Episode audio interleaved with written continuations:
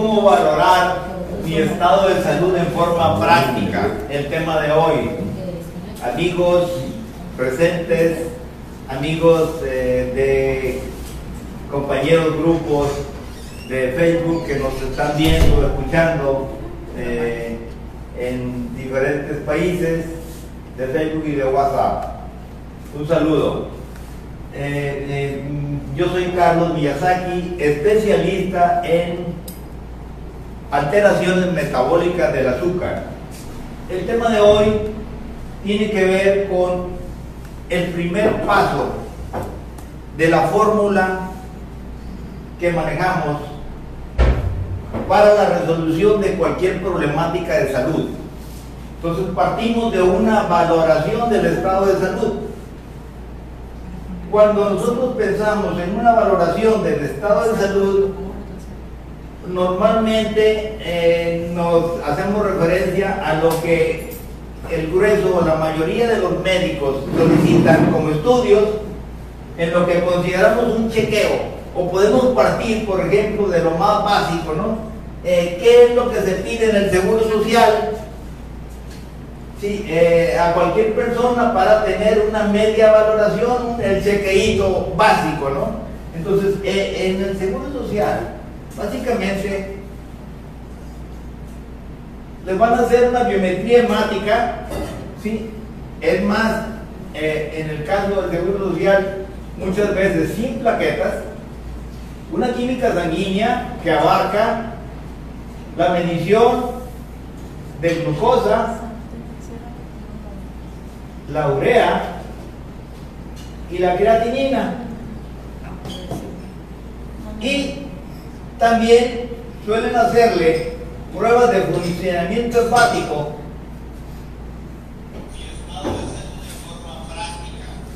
¿Qué sería bilirrubinas,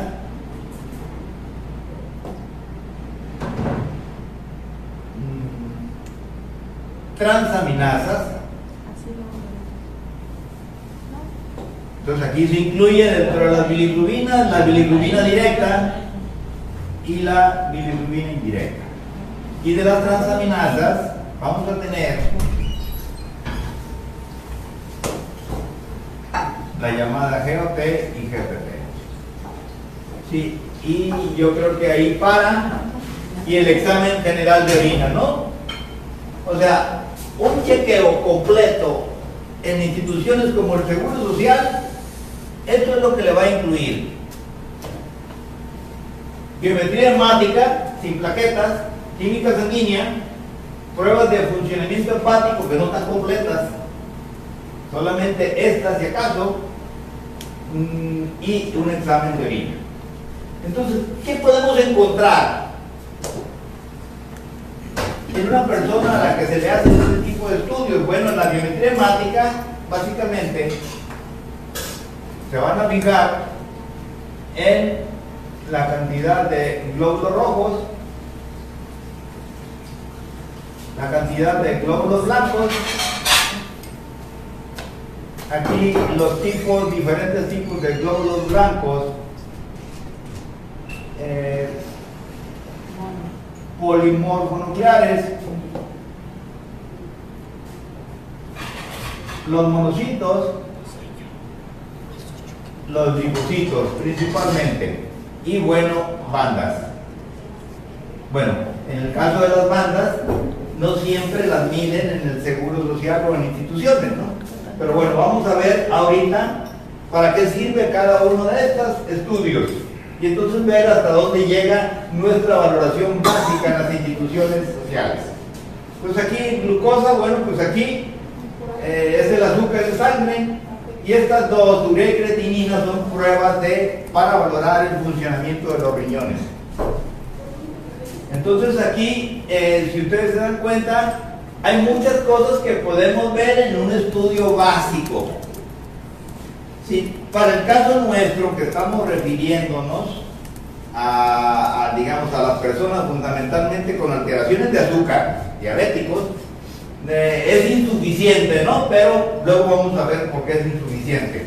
Pero eh, de lo que se hace normalmente en los estudios de rutina de las instituciones sociales, serían estos.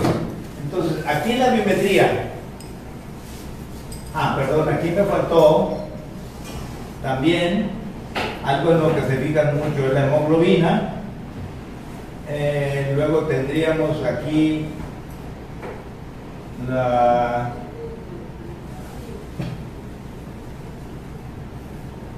el hematocrito, fundamentalmente, quizás esos sean los, puntos principales a, ver.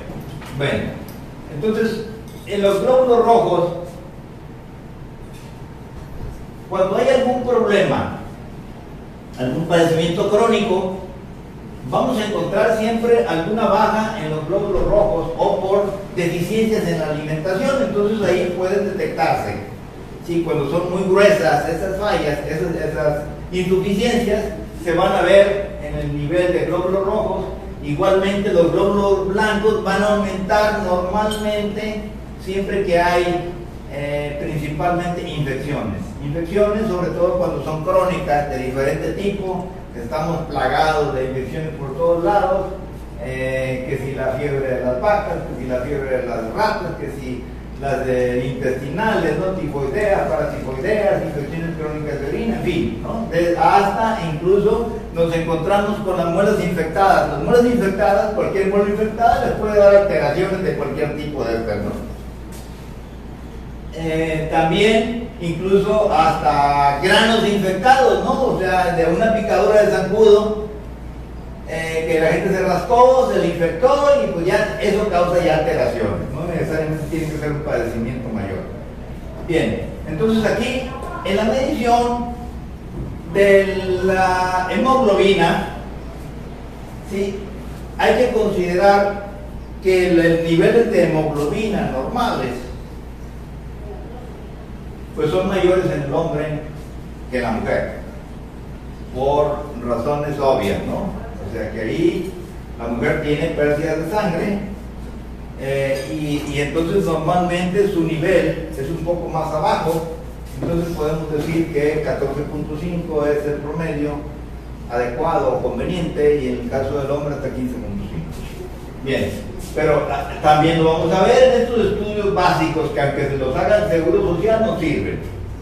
Y en el hematocrito, el hematocrito nos va a dar, digamos, la concentración o la dilución que tiene la sangre. Entonces eso nos da una idea, digamos, de, del nivel de hidratación o de deshidratación, que la verdad es que el grueso de los profesionales ni se fija en eso, ¿no?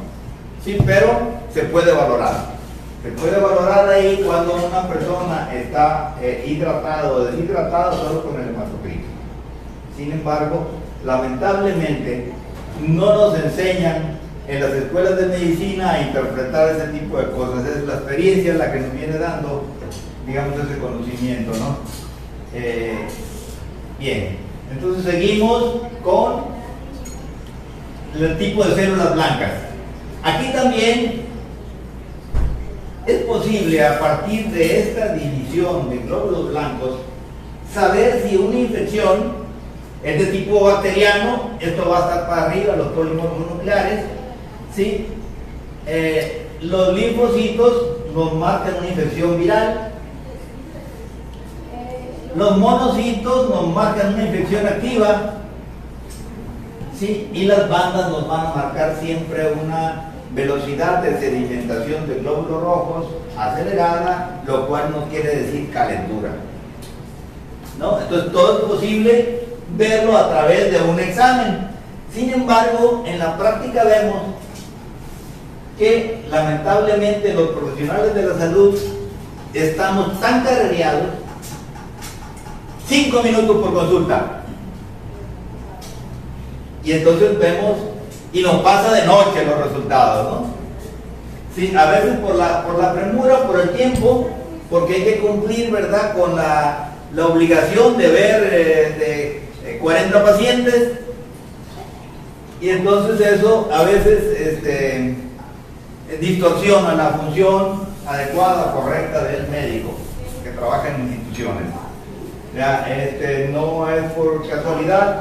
Yo en realidad, yo pasé por las instituciones también y casi toda mi vida no he, no he laborado en las instituciones, por esa razón, es una de las razones. Tuve muchas opciones de, hacer diferentes especialidades, las que yo hubiera querido, me lo ofreció el Seguro Social, pero pues es una de las cosas que no me llenó. Sí, y, bueno, yo viví eh, el hospital, eh, me recuerdo que yo hice prácticamente casi toda mi carrera dentro de un hospital. ¿Sí? O sea, mis maestros eran de los médicos más relevantes en el tiempo en Guadalajara, centro médico del Seguro Social, y cuando ese centro, digamos, era el non plus ultra, ¿verdad?, de la medicina en el noroccidente del país. Y entonces a mí me tocaba todas mis clases con los médicos relevantes, más capacitados, de, digamos, de Guadalajara, en aquel tiempo, eh, incluso ahí se atendían los políticos. No es por casualidad que había, me recuerdo, había un piso del hospital sí, apartado, digamos, para cuando hubiera alguna problemática. Sí, para el señor presidente o bien algún otro eh, político encumbrado de aquellos tiempos. Y entonces, pues sí, se sabía que ahí había la mayor tecnología, había los mejores médicos, y entonces ahí este, se solucionaba, ¿no? Ahora es otra cosa, ¿no? Por supuesto. Pero en ese tiempo así era, y pues ya en ese tiempo se veía que a pesar de la calidad que había en servicios como ese, en ese hospital, eh, de todas maneras todo era muy carrereado, había mucha exigencia y entonces había ciertas limitaciones hasta para las operaciones, ¿no? Eh, tenían que programar las operaciones, por ejemplo, una sala de operaciones, eh, bueno, pues tienes, tienes media hora, tienes una hora para hacer la cirugía, ¿no? ¿Por qué? Porque ya están, ya hay toda una programación y entonces había que aprovechar al máximo las instalaciones. Bien, entonces aquí, en el caso, se les, decía que a los profesionales de la salud, los médicos, se nos pasa esto. Miren, de cada 10 pacientes que yo veo que me traen una biometría hemática de meses atrás, en 9 de ellos no sabían que tuvieron una infección y una calentura cuando les hicieron el así, así es de, de, grave es el problema. Entonces quiere decir, yo a veces por eso me baso en este tipo de, digamos, de, estudios anteriores, les pido los estudios anteriores para ver los antecedentes si es que se trata de una infección crónica, entonces ahí lo identificamos.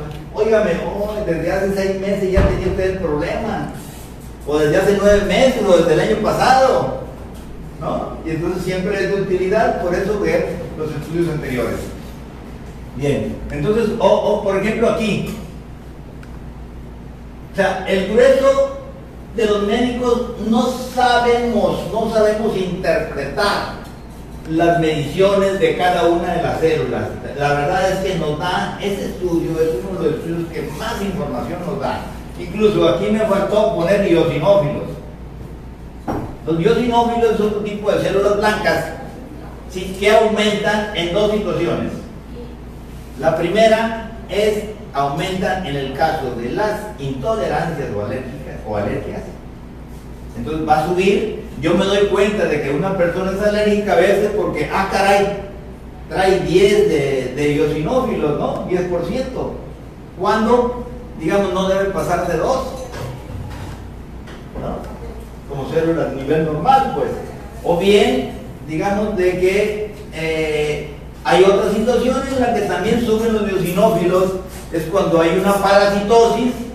Me encontré un caso de una persona que, un paciente que me trajeron de Veracruz, sí, entonces su hija confiaba mucho en mí porque había resuelto un problema que no había podido resolver y se trajo a su papá desde Veracruz a que lo viera. Y entonces aquí eh, me llamó la atención que yo creí en un inicio que era una cosa de alergias, pero no, es que estaba tan repleto de lombrices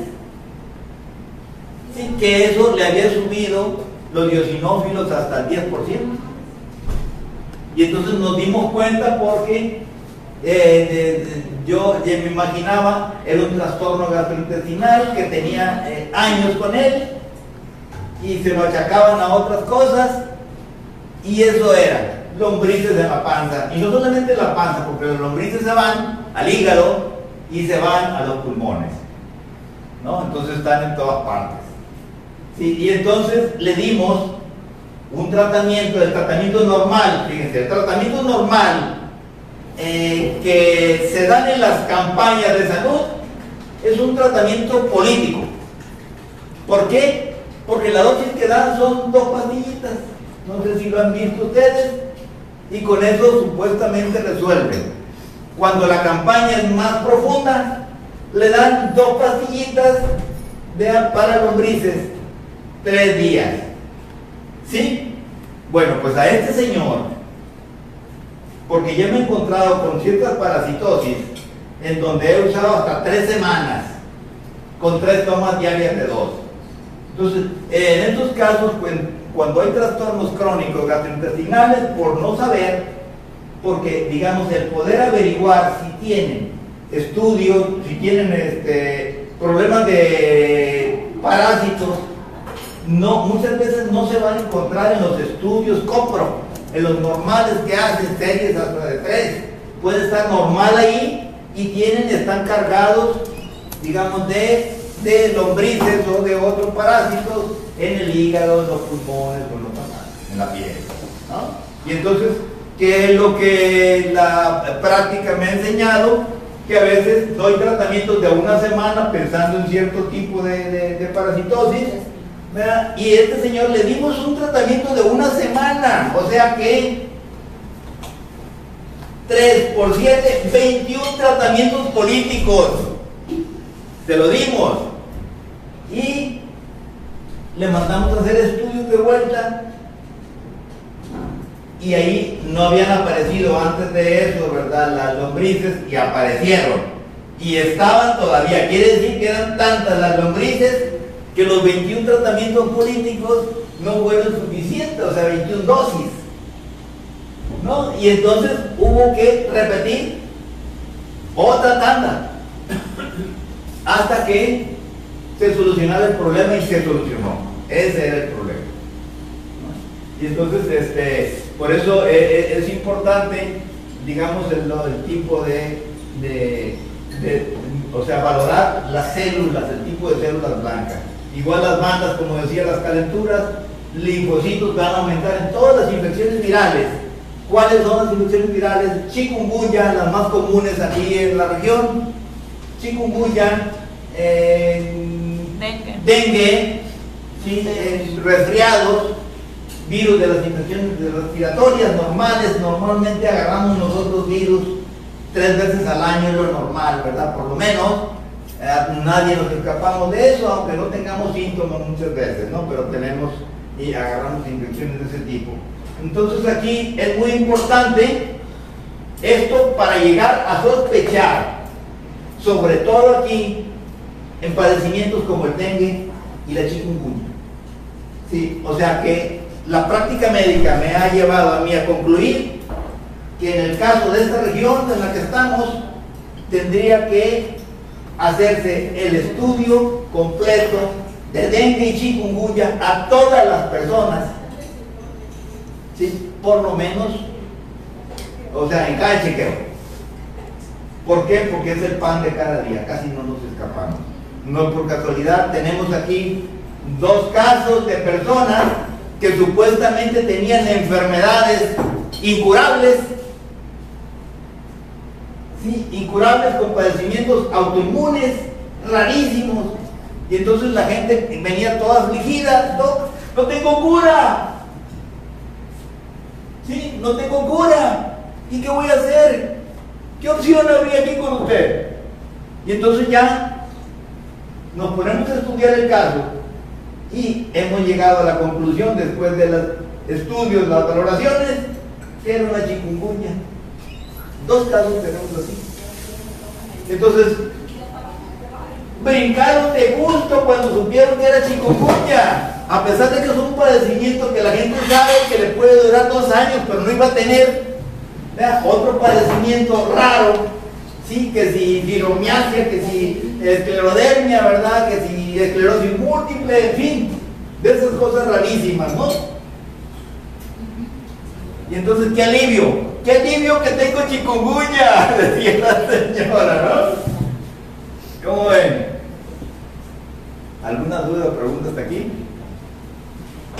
Bien, entonces seguimos. Eh, hay otros tipos de infecciones virales como el herpes. O sea, las infecciones virales como el herpes siempre están latentes.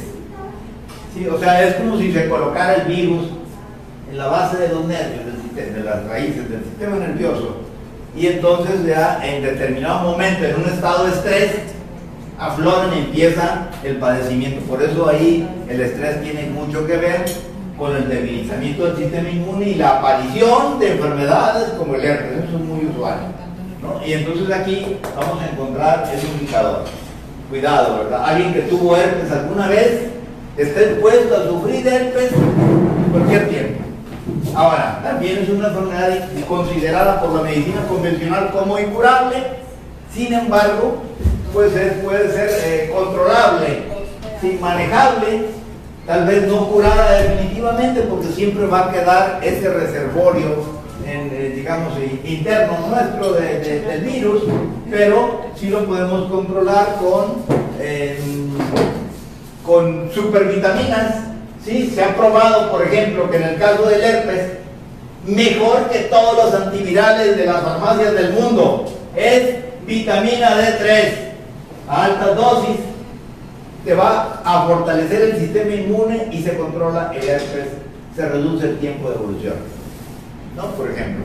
Y claro, pues se pueden usar otros antivirales naturales que se usan, todo lo que sean antibióticos naturales también, sin dañarte órganos eh, como hígado, riñones, eh, te va a ayudar a controlar el padecimiento. Bien. Entonces, aparte de las que son las células de la biometría hemática, ¿qué se mide en el estudio? La glucosa.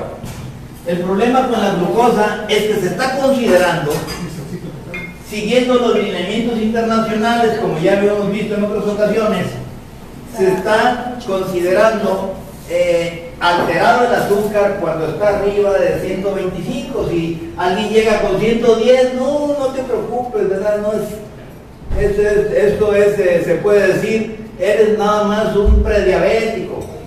Sí, ese, es, digamos, es la definición o el planteamiento y entonces no, hay que preocuparse por eso. Entonces, eh, hay una corriente de médicos, sin embargo, que maneja 90 el nivel aceptable. ¿No? De todas maneras, eso se puede corroborar en el caso, hay otros estudios en donde eh, se puede valorar a fondo eso eh, años antes, sí, que con las mediciones de azúcar en sangre, que las mediciones de glucosa, de la química sanguínea que se llaman, y la urea y creatinina, pues sí, hay alteraciones de creatinina siempre que tenemos ya un valor arriba de 1. De creatinina quiere decir que empieza a haber alguna deficiencia o alguna pequeña fallita en la función de los riñones del infiltrado, de su papel. Y en el caso de la urea, pues sí, es la alta concentración de tóxicos, son toxinas, ¿verdad? Que eh, cuando se elevan es muestra de que el niño no logra sacarlas entonces se quedan almacenadas en, se quedan circulando, se puede decir, en la sangre. Entonces, es de la química sanguínea, entonces esto nos va a valorar, sobre todo en los que padecen de riñones, la insuficiencia renal, sí, sí, que tan avanzada esté. Bueno, las otras pruebas que se hacen, Pruebas de funcionamiento hepático. Bueno, pues ahí vemos si están alteradas las bilirrubinas arriba de 1, la directa arriba de 3, de 0.3, eh, y entonces sospechamos de alguna alteración. Y en el caso de las trasaminasas, pues nos da, eh, digamos, la, la, valoración de hepatitis, ¿no? por cualquier tipo. hay que tomar en cuenta que estas transaminasas casi siempre están elevadas. ¿Por qué razón? porque son tantas las medicinas que traga la gente, que como todas las medicinas inflaman el hígado, casi todas prácticamente, y entonces siempre van a tener alteraciones aquí. No es nada raro, entonces a veces uno puede sospechar que hay alguna hepatitis, ¿verdad?, de, de otro tipo y no. O sea, dejan de tomar el paracetamol y se acabó el problema. Ese famoso paracetamol que para todo lo dan. ¿no? Y sobre todo cuando el paracetamol se cruza con un zancudo que transmite dengue, hepatitis segura. Y erróneamente eso es lo que están dando. Bueno, entonces eh, eh, de, los estudios de, de hígado eso sería. Y el otro estudio que se maneja dentro del paquete básico es el examen general de orina. Que ahí, pues, o sea, lógicamente si aparece azúcar en la orina, ya se trata de una persona diabética. ¿Por qué? Porque no debe haber azúcar en la orina. O bien ahí vamos a detectar alguna infección. En muchos casos, eh, aunque mm, yo he corroborado a lo largo de mi práctica que el 50% la mitad de las personas que tienen infecciones de orina les va a salir en el examen de orina. El otro 50% tiene infecciones guardadas a nivel de riñones, piel ¿No? Y entonces aquí eh, ayuda, pero no es completa. O sea que es nada más como una, una media guía, se puede decir. Bueno, estos son los estudios, hemos hablado de los estudios que se hacen normalmente en las instituciones de salud, ¿no? eh, salubridad, de, hospitales generales, eh, seguro social, ISTE, en fin. Entonces, si se dan cuenta, pues sirve de algo ese chequeo, pues. Pero, por ejemplo, si pensamos, hay hospitales o instituciones que no miden las plaquetas. Entonces las plaquetas son células de la sangre que ayudan sí, a controlar o a cerrar cualquier, cualquier herida que ayudan a, digamos, a la coagulación eh, y que pues eh, tienen, eh, que se elevan en determinadas situaciones, sí, se elevan porque hay más riesgos, digamos, de sangrados, por ejemplo, por eso se aumentan muchas veces en casos como el dengue, sí, entonces perdón, eh, se, disminuye en, el caso del dengue, en el dengue se acaban las plaquetas precisamente por eso. ¿Por qué? Porque bajan, todas las plaquetas se van a desparramar por todo el organismo y se van consumiendo y bajan los niveles de sangre. Ya estaba cometiendo un error con eso. Doctor, perdón. Pregunta, ¿la chikungunya se adjudica que es, que es provocada por un zancudo o es por otra o es por otra razón? Preguntan aquí. No, es un zancudo, igual que el dengue. Sí, bien. Entonces, eh, aquí, en la medición de azúcar, para detectar diabético ya lo hemos visto que esto no basta, por eso no, ese, eh, o sea, ese estudio no es suficiente. Y entonces habría que pedir otros estudios agregados, ¿no? Entonces, ¿cuáles son los estudios agregados que habría que hacer? Pues ahí ya lo hemos visto, insulina en ayunas, y hemoglobina glucosilada. Que este de abajo nos va a dar el promedio de azúcar de los últimos 90 120 días y la insulina nos va a decir, digamos que tenemos un, consumo de, de exagerado de azúcares o de alimentos que se hacen azúcar, ¿no? Y entonces aquí estamos ya, o sea, la insulina en ayunas siempre va a subir en todos los casos en que ya se inició el procedimiento diabético, desde 10 años antes, 12 años antes de que suba el azúcar en sangre arriba de 90. Y entonces por eso eh, lamentablemente no se hace ese estudio, pero habría que convendría hacerlo, ¿no? En el caso, digamos, hay, hay instituciones, digamos, de beneficencia, como Salud Digna, que eh, la verdad es que pues desde que sus servicios eh, han estado han estado abiertos al público pues con todo y todo, ¿verdad? Pero pudiera tener sus problemas, pero la verdad es que se ha beneficiado mucha gente porque incluso por, la, o sea, porque prácticamente realizan casi todos los estudios, aunque eh, también con un enfoque equivocado, ¿no? Por ejemplo, ahí en salud digna, por mencionar algo, en salud digna manejan todo esto en el paquete, paquete de 30 estudios se llama. Sí, que cuesta alrededor de 350 pesos, algo así, ¿no? Entonces es práctico, ¿sí? Y sí, incluye, se supone, todo esto. Más o menos completo. Incluso aquí más completo en salud digna que en las instituciones, por ejemplo ahí te hacen la GGT, que es la enzima más sensible, que nos permite detectar desde sus inicios cualquier hepatitis. ¿no? E incluso en el caso de los enfermos crónicos, eh, podemos evaluar, digamos, eh, con el GGT, eh, si hay, hay posibilidades de una de un de una alteración neoplásica o, cancerígena en hígado, entonces desde sus inicios. Entonces uno de los estudios que siempre debemos tomar en cuenta y también, por ejemplo, se va a encontrar eh, elevado cuando hay intoxicación en las personas por hierro, que no es nada tan raro. Si uno de cada tres personas, em, no, perdón, me equivoqué, eh, alrededor del 10%, una de cada 10 personas, sufre intoxicación por hierro.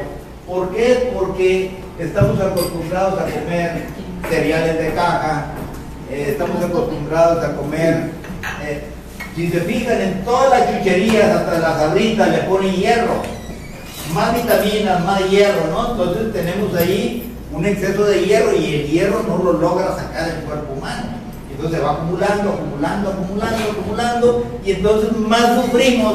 Difícilmente encontramos, salvo situaciones de enfermedad crónica, en donde haya pérdida de sangre, difícilmente vamos a encontrar una deficiencia de hierro, más bien vamos a encontrar intoxicación por hierro. Y sin embargo, a pesar de eso, nuestros médicos en todo el país siguen dándole hierro a todo aquel que tiene problemas de anemia. Cuando el hierro la gente lo está tomando eh, por, diferentes rumbos, le ponen hasta los frijoles, le ponen eh, hierro de más, ¿verdad? Aparte del que ya trae, y bueno, entonces es más, hay que cuidar. Entonces cuando hay intoxicación a nivel alto de hierro, vamos a encontrar una GGT alta. Entonces se sospecha eso cuando, por eso es importante el agregar, digamos, la medición de enzimas como la GGT que la eh, gamma glutamil transferasa.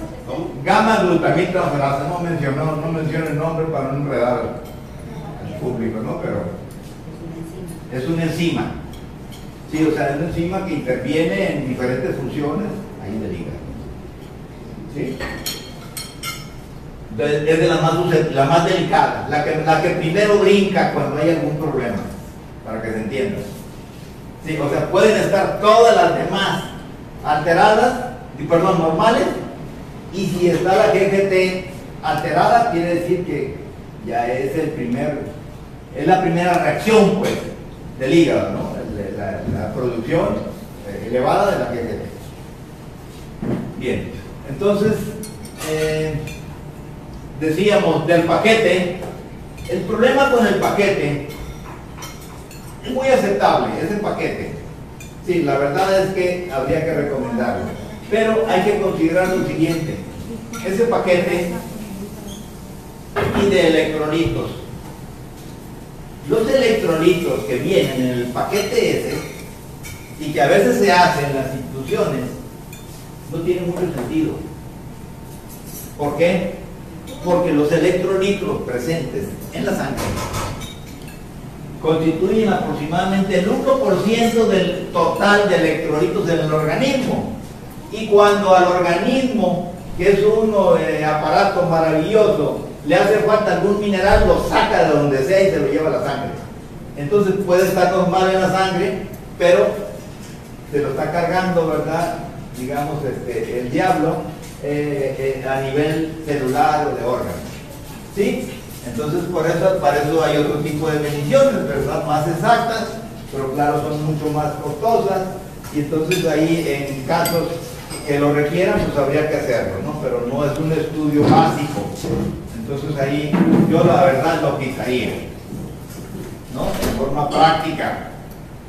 Y, bueno, en el examen general de orina, pues ahí vamos a encontrar, ya dijimos lo de las infecciones, lo del azúcar, eh, podemos ver el tipo de alimentación, ahí lo podemos valorar, pero lamentablemente la mayor parte de los profesionales de la salud no sabemos leer eso, ¿verdad? Pero aprendiendo a leerlo vamos a ver qué tal come una persona, viendo su pH, digamos su formación de cuerpos cetónicos, eh, desde la glucosa que aparece ahí, sobre todo en el diabético, entonces no da mucha información. No. Bien.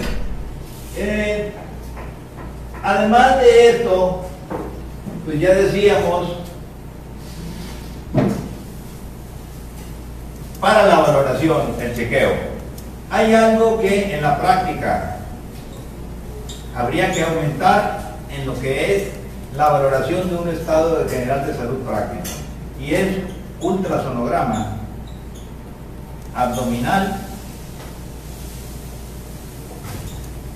alto y bajo, completo, ¿no? De todo el abdomen, donde vamos a detectar oportunamente con un estudio de esos cada año suficiente. ¿Sí? Y por supuesto, para el que tiene, eh, digamos, antecedentes mm, de alteraciones, de presión, de corazón, cualquier cosa de esas, pues sí, eh, ahí se agrega otro estudio, ¿verdad?, de control que es el, eh, el electrocardiograma, ¿no? El estudio básico, que tampoco nos va a dar toda la información, porque este estudio nos va a decir digamos, las alteraciones en un 90%, ¿no? Entonces, si queremos conocer a fondo si cómo está eh, o, si no tenemos algún defecto de fábrica, nos vamos entonces por eso al ultrasonido de corazón, o sea, el ecocardiograma que hacen eh, los colegas cardiólogos.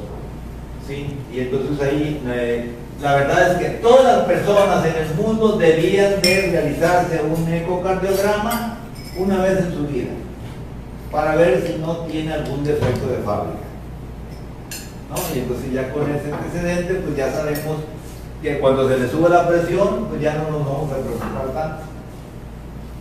Y eso también nos va a permitir, miren, lo que puedo decirles es que en relación a los padecimientos del corazón, que cuando un ecocardiograma sale completamente normal, todas las medicinas de la presión se pueden eliminar. Entonces lo que nos dice que la mayor parte de las veces tiene que ver las alteraciones de presión con un cuerpo desproporcionado ¿sí? o situaciones de tensión emocional. Y entonces por esa razón es posible eliminar las medicinas de la presión igual que las medicinas del azúcar. Que normalmente yo recomiendo. Entonces hay que ver, eh, pero tiene que basarse en estudios, no es así nomás, ¿no? y entonces por eso quise dar esta guía. Bien, entonces hasta aquí le paramos, no sé si hay alguna duda, pregunta. Bueno, doctor, quiere decir que entonces si nos encontramos con un médico que sabe leer, interpretar correctamente todos estos estudios, no lo podemos engañar porque está la hemoglobina glucosilada que nos delata de los cominos, carbohidratos en tres meses. Aunque le digamos, no le podemos decir mentiras al médico porque por ejemplo el hematocrito alterado y le va a decir muchas cosas acerca de, del hacer. Si he tomado pastillas o algún medicamento también lo va a saber aunque yo le diga que no. ¿Verdad? Sí, así es. Qué importante es para el profesional saber interpretar correctamente los Sí, lo que pasa es que también ahí las reglas, las reglas las inventaron, las inventó el capital. Sí, los fabricantes de alimentos y medicinas son los que han impuesto las reglas de salud, las reglas médicas. ¿Sí? Y eso va dirigido incluso a las instituciones y los organismos internacionales, incluyendo la OMS, no se escapa. La Organización Mundial de la Salud es un organismo mantenido por las farmacéuticas. ¿Sí? Entonces, ha habido propuestas de salud de diferentes gobiernos de países africanos en donde han rechazado de entrada, sin haber analizado y valorado correctamente, han rechazado, eh, digamos, eh, propuestas sobre salud, ¿no? Y pues eh, porque iba a entrar en, competencia, o sea, era contrario a los intereses de fabricantes de medicinas, ¿verdad?, para resolver el problema. Entonces significa, pues es un negocio, pues multimillonario, multimillonario, multibillonario. Entonces no hay cosa que deje más, que haga más generación de capital que la farmacéutica. Probablemente más que, que el petróleo y sus derivados. Entonces es una cosa terrible. Lo que es este, pues esa, esa industria. Y bueno, eh, la otra cosa que quería mencionar, por ejemplo, eh, en el caso de los, los criterios, por ejemplo, las normas que hay en nuestro país, por ejemplo, eh, están hechas para la medicina convencional, no aceptan otras opciones, incluso en los Estados Unidos, todo aquel que utilice terapias alternativas para la cura del cáncer, toda vez que no cumpla con cirugía, radiaciones y quimioterapia, está fuera de la ley. Y entonces pierde su licencia médica el profesional que no, no, cumpla con eso. Y, y por eso, digamos, es que se ha estancado mucho eh, el tipo de los procedimientos, ¿verdad?, que son más beneficiosos para la humanidad. Y los seguros médicos para el paciente cubren eh, otras terapias que no sean las tradicionales. Sí, cuidado, ¿verdad? Si tú tienes un seguro médico, quién sabe qué va a suceder contigo, ¿verdad? Porque como tienes ahorita, la, digamos, en tus seguros médicos, eh, tienen 100 millones de pesos, ¿verdad? De mexicanos, algo así como ¿Cuánto es? 500. Eh, Está hablando 100 millones de dólares. Son 100 millones. No, pero en dólares. Tiene que ser el, el, equivalente en dólares para que tengan una idea, ¿no? 20 millones. ¿Eh? 20 por 2, 2, 2 mil millones. 20 pesos, un millón son 20 millones. 5 millones de dólares. 5 millones de dólares. Sí, ese es el tope y entonces por 5 millones de dólares te hacen un trasplante y te hacen lo que quieras, ¿verdad? Y, muchas veces, lamentablemente, por la mercantilización de la, de la medicina, pues puedes caer, ¿verdad? Eh, en una situación en la que, pues, eh, ya hay una actitud, un comportamiento sesgado, pues, ¿no? Y entonces, a veces el médico piensa que está haciendo bien y pues el inconsciente lo lleva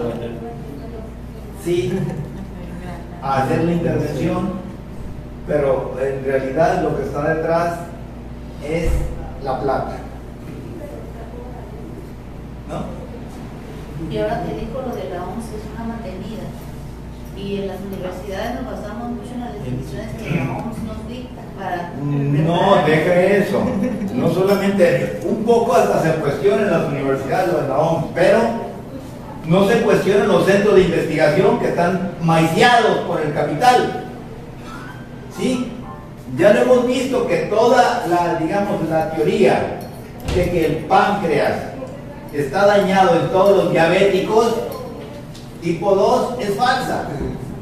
No hay daño del páncreas, probado científicamente. Sin embargo, pues las investigaciones científicas, los centros de investigación científica quien les da financiamiento es precisamente esos fabricantes de alimentos y medicinas.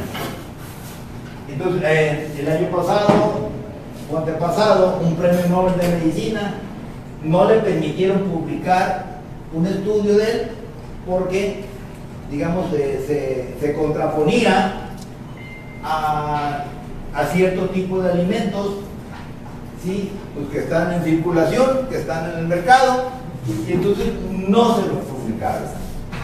Así hubiera sido el premio Nobel. ¿no? Entonces se llama la atención ese tipo de cosas, pues. O sea, ¿qué quiere decir? Que todo de alguna forma está arreglado y pues amafiado, ¿no? Y entonces hay que considerarlo. O sea, por eso no hay que creer ni dejar de creer en nada.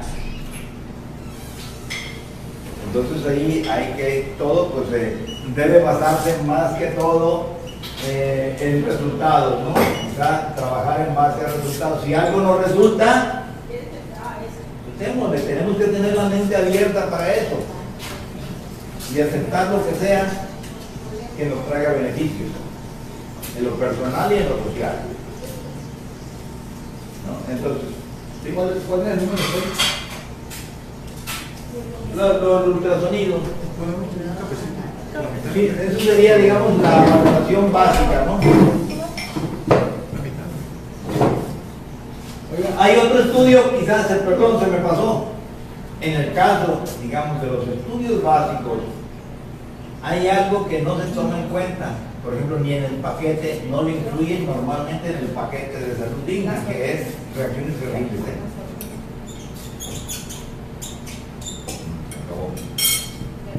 Reacciones febriles. Reacciones febriles porque en nuestro medio somos muy marisqueros. Y entonces no nos importa que llueva, que haga calor, y queremos estar comiendo camarones, ¿verdad? Y ceviches y pescado. Y, pues, o sea, en quien vive acá en, en ciudades como Mazatlán, tiene el riesgo y la vida de la gente viajero, pues. Porque somos de la calle. ¿No? Y entonces, por esa razón, aquí en la práctica me parece que es correcto que cada tres meses nos hagamos una biometría hemática y, un, y una eh, Y para Preguntan, detectar, preguntan este, que cuántas veces al año hay que desparasitarse. no, pues es que lo- la cosa de los parásitos eh, no, no, es- no debe ser una no debe ser un criterio así eh, establecido, ¿no? No, no hay que, no. Antes se nos ha dicho, no, pues desparasítate cada tres meses, cada seis meses, no sabemos, ¿qué, qué dosis vas a usar? Si no sabemos, ya vimos, un tratamiento político de dos, dos pastillas, ¿sí? Cuando aquí hubo un caso en donde ocupamos 42 tratamientos, ¿qué le vas a dar? No, es que ahí la cuestión es eh, checarse. Si en donde encontremos indicios de que hay parásitos, hay que tomarlos, si no, no.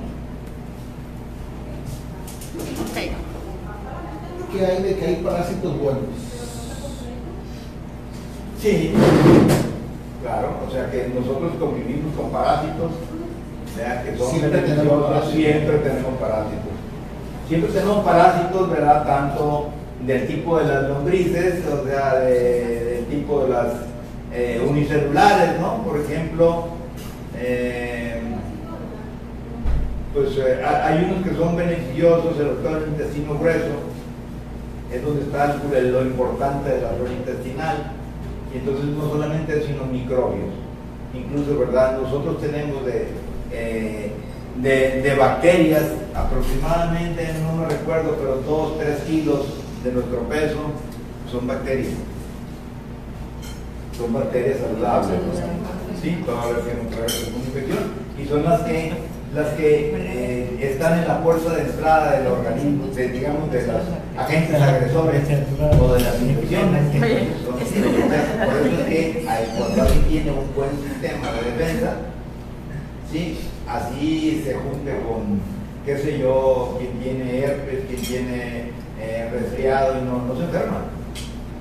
Por eso es que no toda la gente se enferma, agarra infección. O sea, las infecciones se implantan en los organismos debilitados del sistema inmune. Por eso es tan importante el sistema inmune. Otra doctora.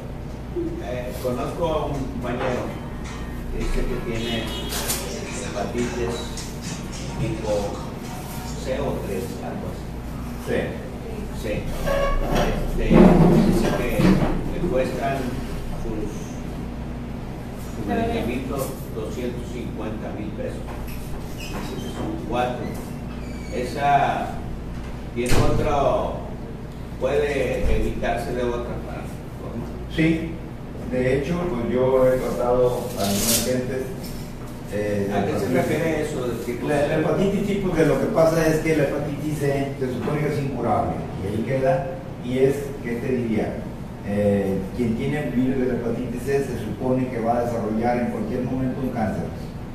Entonces de ahí, ¿verdad? Es que el cuidado de la gente, ¿verdad? Y quien tiene recursos y bueno, la tecnología ahorita, pues eh, por más que digan de la tecnología, ¿verdad? Ahí eso a la larga, en mi opinión, sí, eso que se está aplicando a la larga le va a hacer más daño que bien. Entonces ahí hay, hay opciones, opciones alternativas, se puede decir, en donde es posible manejar ese tipo de casos, como precisamente fortaleciendo el sistema inmune. Entonces, no, importa que se quede con su virus ahí de por vida, ¿eh? ¿Sí? Ahí lo, va a tener, pero eh, con mediciones se puede ver que el virus de ¿cómo te diría? No es potencialmente dañino. O sea, su grado de, se puede medir el grado de, su grado viral, pues, su grado de capacidad de generar problemas, se puede medir. ¿Sí? Entonces se puede estar checando y, y, pues por eso es que se ha probado que hay tratamientos alternativos para eso. Pero bueno, pues es que si va a parar con los médicos especialistas de hospitales, pues no, no, no, no, no saben nada de eso, ¿no? O ellos van a, van a utilizar la tecnología y lo máximo que haya, ¿verdad? De vacunas o de interferones o de, de, cosas. Y lo que hacen ese tipo de sustancias eh, es bloquear el sistema eh, inmune nada más, ¿verdad? Eh, y- o sea, para dizque, mantenerlo neutralizado.